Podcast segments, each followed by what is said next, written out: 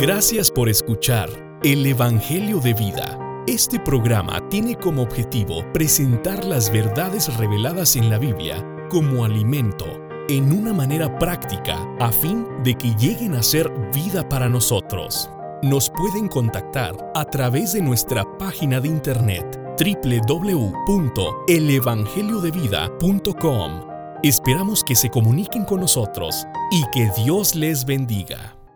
Estamos muy contentos en, estar nuevamente aquí trayéndoles la palabra del Señor. Este día, hermanos, vamos a compartir un tema muy interesante, un tema que podemos ver en el libro de Romanos, específicamente en el capítulo 7 y 8. Y esto está relacionado a las cuatro leyes.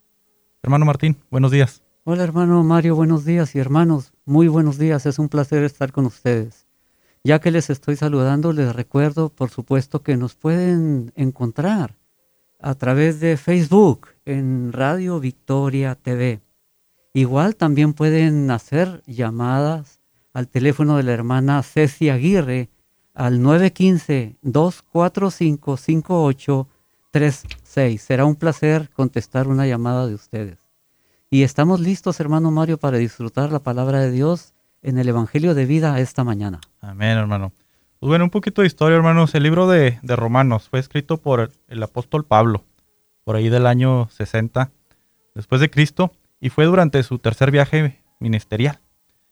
El, el propósito o los destinatarios de este libro, hermano, fueron los santos que estaban en Roma. Podemos ver ahí en Romanos 1.7 que dice, a todos los que estáis en Roma, amados de Dios, los santos llamados.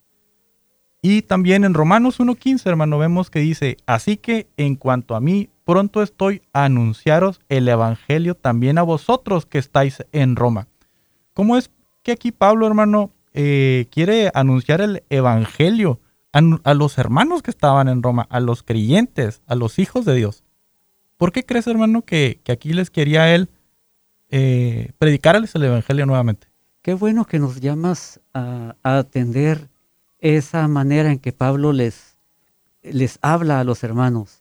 Pablo era un hermano muy consciente del cuerpo y él sabía que los hermanos habían tenido su experiencia en Cristo. Ellos estaban conscientes, igual que Pablo, de que todos hemos sido alguna vez lavados con la sangre de Cristo, redimidos jurídicamente.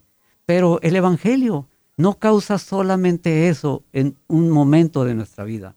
También el Evangelio causa algo en el presente de una manera interior, de una manera presente. De hecho, yo estoy disfrutando ya y eh, a la expectativa de lo que tú nos vayas a anunciar en el Evangelio esta mañana. Amén, hermano. Y esta palabra, hermanos, vamos a, a, a aclararla en cuanto a dos partes. Primero que nada, entendiendo que el ser humano es un ser tripartito. El ser humano tiene la vida biológica, que es nuestro cuerpo. El ser humano tiene la vida psicológica, que se ubica en nuestra alma. Y también tiene la vida espiritual, en nuestro espíritu.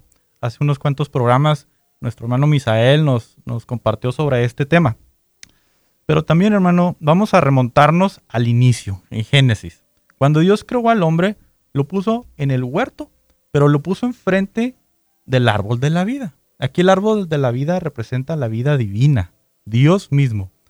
Pero también había otro árbol, hermano, el árbol del conocimiento del bien y del mal. Este árbol, como sabemos, representa a Satanás que se introdujo en el hombre. Entonces aquí vemos al, al hombre vivo enfrente de un árbol, el árbol de la vida, y enfrente de otro árbol, el árbol del conocimiento del bien y del mal.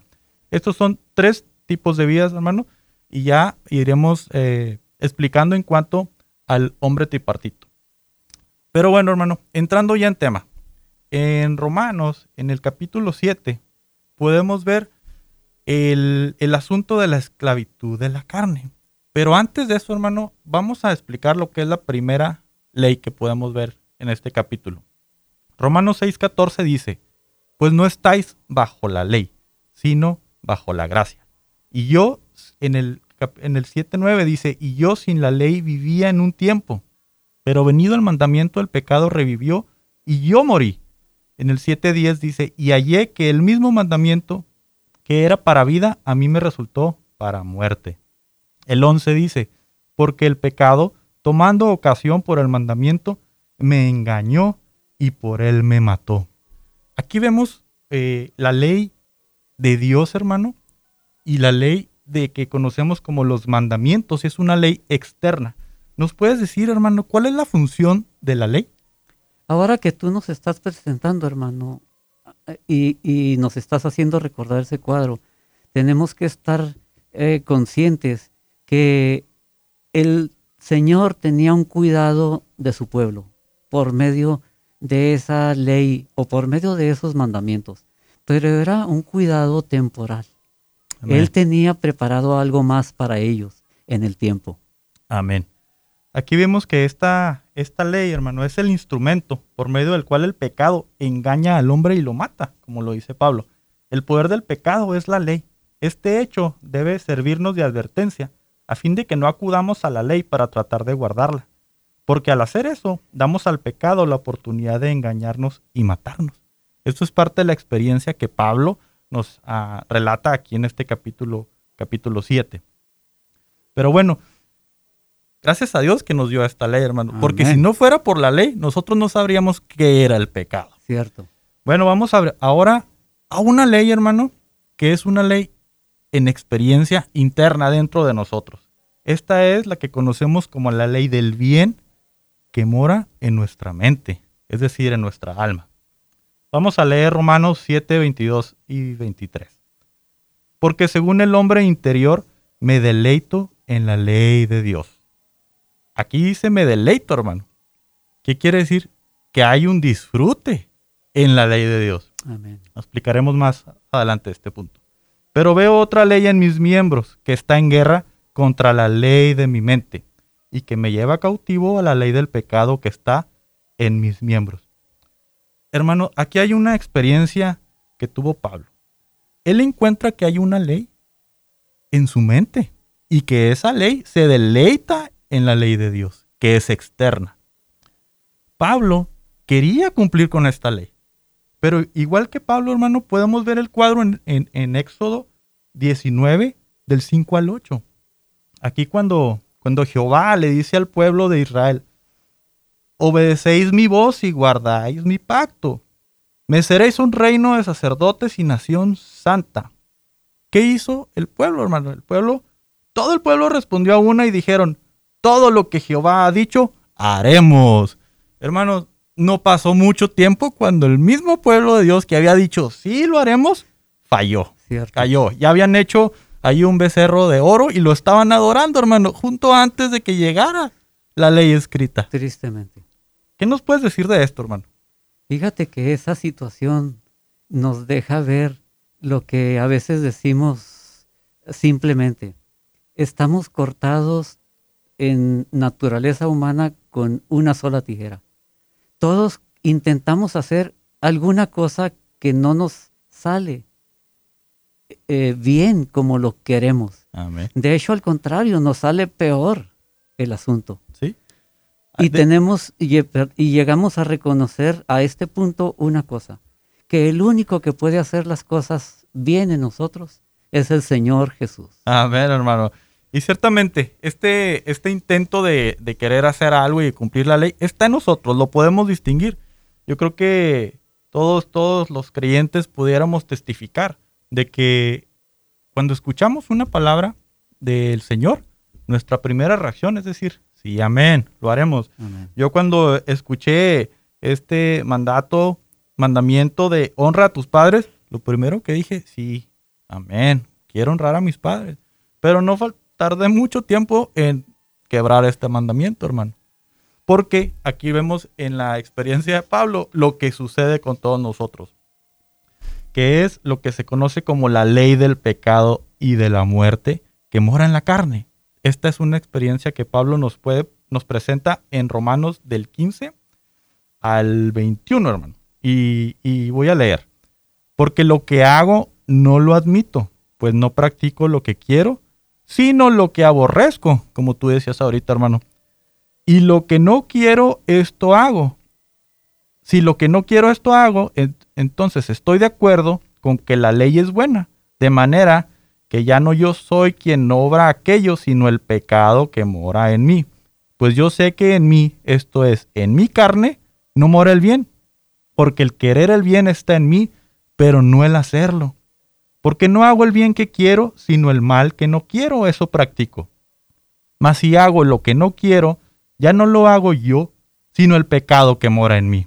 Así que yo, queriendo hacer el bien, hallo esta ley, que el mal está conmigo. Hermano, aquí podemos ver este, este problema que estaba experimentando Pablo. Pablo quería hacer el bien cuando escuchaba la ley de Dios. Sin embargo, él encontraba que dentro de él moraba algo que lo llevaba a fallar. Este, esto que lo llevaba a fallar dice que moraba en él. ¿Y qué era, hermano? El pecado. Y este pecado dice que mora en la carne. ¿Qué es esto, hermano? Tenemos la ley de nuestra mente que quiere obedecer la ley de Dios. Sin embargo, hay otra ley que se encuentra en nuestros miembros, en nuestra carne, que no nos deja cumplir con la ley de Dios. Pablo en el 7:25 dice, gracias sean dadas a Dios por medio de Jesucristo, Señor nuestro. Así que yo mismo con la mente sirvo a la ley de Dios, mas con la carne a la ley del pecado.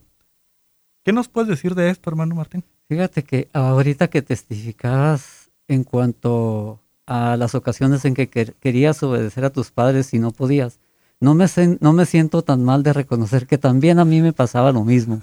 y, y, es seguro que a, muchas, a muchos les pasó lo mismo también, porque es parte de nuestra naturaleza. Afortunadamente hemos recibido al Señor Jesús y hemos encontrado la respuesta a esta situación que en nuestra naturaleza humana nos causaba tantos problemas. Así es, hermano.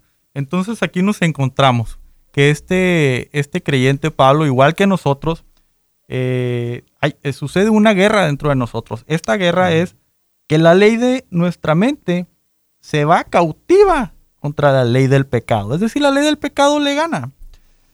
Y es como, como, como Pablo lo, lo experimentó, lo mismo nos sucede a nosotros. Hermano, la carne, aquí es el cuerpo humano caído y corrupto, junto con todas sus concupiscencias.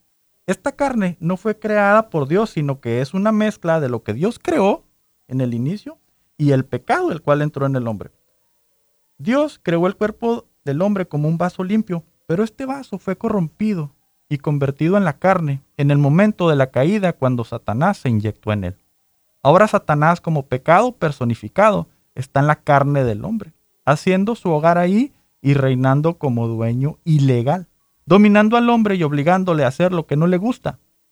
Este pecado que reside en todos los hombres, el cual es la naturaleza maligna que no se puede cambiar, es lo que los constituye pecadores. Hermano, como repaso, entonces, tenemos que eh, el nivel de la vida eh, física que aquí como, como lo acabo de nombrar, llegó a ser la carne, ahí es donde mora el pecado. Satanás se inyectó.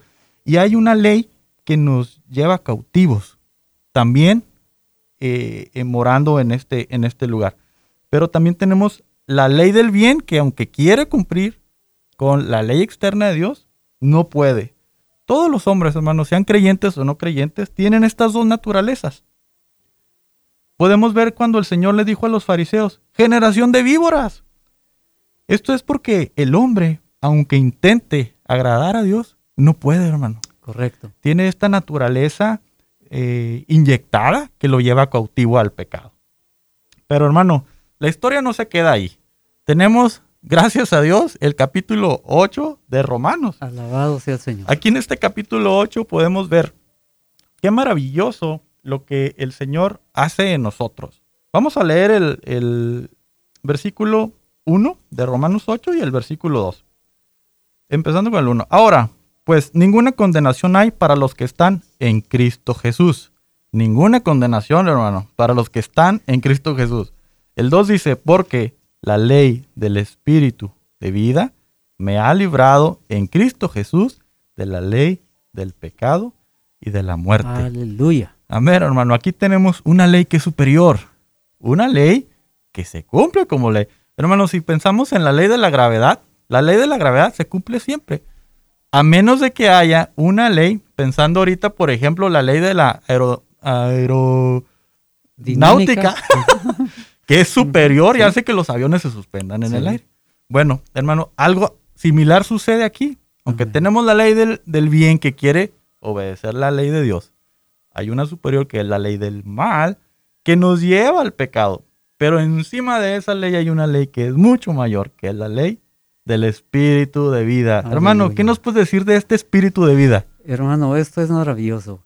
Fíjate, desde que fue dada esa, esa ley eh, a Moisés en esas tablas de piedra, ¿cuántas generaciones han pasado que no han podido cumplir la ley en esa dispensación de la ley y aún en esta dispensación de la gracia? Pero ahora tenemos esta ley del espíritu de vida. Nuestro Dios se encarnó, tuvo un vivir humano, murió, resucitó y llegó a depositarse como este espíritu de vida dentro de nosotros precisamente para que esta ley del espíritu de vida pueda operar. Ahora se puede, es posible. Amén. Aleluya. Aleluya, hermano. Este espíritu de vida, hermano, no es más que Dios mismo, el Dios triuno que ya ha entrado en nosotros. Aquí podemos ver que nuestro espíritu, nuestro espíritu humano se ha mezclado con el espíritu de Dios. Y ahora es un solo espíritu. Hermanos, la ley del espíritu de vida es el tema de este capítulo. En este capítulo se mencionan el espíritu y la vida, pero solo en relación con la operación de esta ley.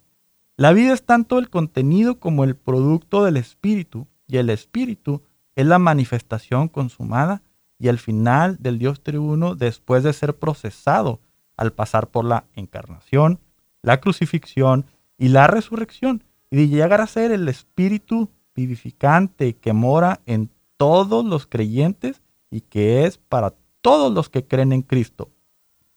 La ley que nos ha librado de la ley del pecado la cual le pertenece a Satanás, quien mora en nuestros miembros del cuerpo caído, pertenece al espíritu de vida.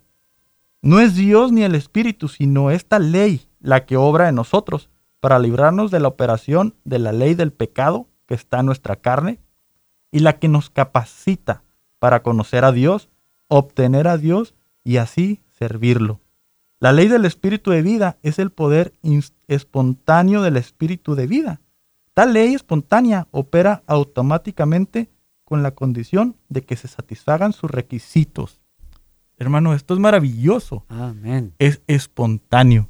Hermano, ¿hay que hacer algún esfuerzo? No en absoluto. Ya tenemos esta ley que opera de manera espontánea. Quiere decir, hermano, que básicamente Dios nos ha, nos ha puesto aquí un, un banquete ya no hay que preparar nada. Dios ya lo ha preparado todo para nosotros. Así es. Este Dios procesado, hermanos, lo podemos ver aquí en Romanos 8. Aleluya por Romanos Alabado 8. Sea el Señor. Ya no tenemos que preocuparnos por querer cumplir la ley. ¿Por qué? Esta ley es más poderosa, es la más poderosa de todo el universo. Y esta ley ahora está en nosotros y es capaz de hacernos libres. Cuando Satanás, hermano, nos ataca, debemos de desistir de todo intento de pelear por nuestros propios esfuerzos. Lo único que tenemos que decir es, alabado sea el Señor. En ese momento, hermano, inmediatamente trascenderemos y estaremos por encima de toda situación. Lo único que tenemos que hacer es adorar al Señor. Él ya lo ha dispuesto todo, hermano. Tenemos este banquete delante de nosotros. Gracias al Señor. Amén. Hermano, muchos creyentes tienen la experiencia de Romanos 7 después de ser salvos, porque es solo después de su experiencia de ser salvos que ellos deciden mejorar su conducta, esforzándose por ser buenos. Esto mismo nos pasa a todos nosotros, hermano. Siempre que queremos hacer algo, o buscamos a lo mejor algún estándar, tal vez escuchamos algún sermón, alguna palabra de, de, de Dios, y nuestra respuesta automática es, sí, amén yo quiero ser mejor. Es más, yo quiero ser ese, ese cristiano bueno. Yo quiero ser todavía mejor cada día. Pero hermano, no podemos olvidarnos lo que dice Juan 3:6. Lo que es nacido de la carne, carne, es. Y lo que es nacido del espíritu, espíritu, espíritu es. Amén, hermano. Aquí podemos ver claramente que no, no podemos nosotros, en nuestro hombre caído, agradar a Dios. Porque lo que es nacido la carne, carne es. Lo único que tenemos que hacer, hermano, es voltearnos al Señor. Es voltearnos a nuestro espíritu, donde ahí la ley espontánea nos va a librar de cualquier, siquiera intento de hacer algo bueno. ¿Has tenido alguna experiencia similar, hermano? Hermano, yo creo que todos hemos tenido una experiencia similar, pero sí la he tenido. De hecho, lo único que he tenido que hacer en esos momentos de dificultad, en esos momentos de depresión, en esos momentos de tristeza o de fracaso, lo único que me ha resultado es volverme al Señor, invocar al Señor y tomar su mano para salir adelante. Amén, hermano. Pues bueno, aquí, aquí podemos ver cómo esta ley del espíritu de vida que mora en nuestro espíritu no le interesa que hagamos ni el bien que quiere nuestra mente, ni el mal al que nos lleva Satanás. Simplemente quiere que nos volvamos a la vida. Amén. Es por eso, santos, que estamos aquí ah, disfrutando este, este programa, al cual llamamos el Evangelio de vida. Porque Dios lo único que quiere es que tengamos vida y vida en abundancia. Una clave, hermano, para poder ser libres de este asunto es que nuestra mente se vuelva a nuestro espíritu. Podemos leer en Romanos 8.5 y 8.6. Porque los que son según la carne ponen la mente en las cosas de la carne, pero los que son según el espíritu en las cosas del espíritu. Porque la mente puesta en la carne es muerte, pero la mente puesta en el Espíritu es vida y paz. Aquí está la clave, hermano. Y nos la revela Pablo. La mente es la clave. La mente es, digamos, una situación neutral. Si nuestra mente está puesta en la carne, nos va a llevar a la muerte. Si nuestra mente está puesta en el Espíritu, nos va a llevar a experimentar vida y paz. Hermanos, es como si nosotros nos pusiéramos en la, en la posición que si Dios siempre, siempre nos quiso a su pueblo como una esposa, pero al momento de la caída, el hombre dejó de su posición de esposa para tomar una posición de cabeza.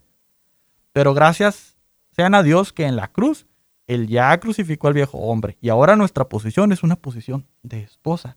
Es como si nuestra mente dijera, querido esposo espíritu, ¿qué debo hacer? Y el esposo espíritu le responde, querida esposa, Tú no tienes que hacer nada. Yo me encargaré personalmente de la situación. Pablo no escribió Romanos basándose en una teoría, sino conforme a su experiencia. Es fácil que la ley sea cumplida espontáneamente. De hecho, no es necesario que lo hagamos por nuestro propio esfuerzo, porque cumpliremos la ley espontánea y inconscientemente. Aunque no tengamos la intención de cumplir la ley, descubriremos que la cumplimos espontáneamente. Tal vez usted no se haga el propósito de amar a su esposa, pero aún así la amará espontáneamente. Hermanas, es posible que no se decida a someterse a su esposo, pero descubrirá que se somete a él absolutamente sin darse cuenta de ello. El hecho de cumplir los requisitos de la ley espontánea y automáticamente se lleva a cabo al poner la mente en el espíritu. Hermano, esto es maravilloso. ¿Qué es lo que tenemos que hacer? Solamente poner nuestra mente en el Espíritu. La vida y la paz son el resultado de poner nuestra mente en el Espíritu. En tal caso, nuestro hombre interior y nuestras acciones exteriores concuerdan y no hay discrepancia entre nosotros y Dios. Entre Él y nosotros hay paz, no enemistad. El resultado es que nos sentimos tranquilos interiormente. Cuando nuestra mente está puesta en la carne y en las cosas de la carne, el resultado es muerte, lo cual hace que nos sintamos separados del disfrute de Dios. Nos sentimos incómodos y muertos, en lugar de sentirnos tranquilos y vivos. Cuando nos ocupamos de la carne y ponemos la mente en las cosas de la carne, la sensación de muerte nos debe servir de, advertencia, instándonos a ser librados de la carne y a vivir en el Espíritu. Todos debemos de revisar nuestra propia experiencia. Si al pensar en cierto asunto no tenemos paz en nuestro espíritu, debemos dejar de pensar en ello. Quitemos la mente de aquello que le roba paz a nuestro espíritu. Cuando intentamos razonar y nos sentimos vacíos en nuestro espíritu, debemos detenernos y volver la mente al Espíritu. En ese momento debemos decir, Oh, oh Señor Jesús. Oh, oh Señor Jesús. Hermano, en ese momento nos volvemos al Señor y somos librados. Cierto. Él nos lleva a ser librados y aún más a tener paz. Esto es la, condición que, que, el Señor pide, que solamente nos volvamos a nuestro espíritu. Una manera de hacerlo, hermano, es orando. Podemos decir, oh Señor Jesús, tú eres el espíritu de vida. Amén. Cristo está en mí y el espíritu es vida. Amén. La mente puesta en el espíritu es vida. Amén. El espíritu que mora en mí dará vida aún hasta mi cuerpo mortal. Amén. Hermano, Dios se, quiere extender en nosotros. Amén. Él ya, ya está en nuestro espíritu, pero aún Él quiere alcanzar todas nuestras partes, comenzando por nuestra alma. Amén. Él quiere alcanzar nuestra mente, alcanzar nuestra voluntad. Como se les ha invitado, Radio Escuchas, en, en programas anteriores, Dios tiene un propósito y este propósito lo tiene aquí en la tierra. Él quiere alcanzar a su pueblo y Él quiere alcanzar a su pueblo por completo. Sabemos que le pertenecemos a Dios y ahora podemos distinguir qué es lo que sucede dentro de nosotros cuando queremos nosotros mejorar nuestra conducta, cuando queremos ser mejores personas, cuando queremos ser mejores cristianos. Lo, lo único que tenemos que hacer es volver nuestra mente al Espíritu. Dejar que Él sea el que, el que obre y el que nos libere. Amén. Amén, hermano. Por eso es que la palabra de Dios, hermano, nos dice sencillamente que en su nombre somos más que vencedores. Amén. Porque su nombre es su persona. Su persona es el Espíritu. Y este Espíritu activa esta ley dentro de nosotros. Amén. Aleluya. Aleluya.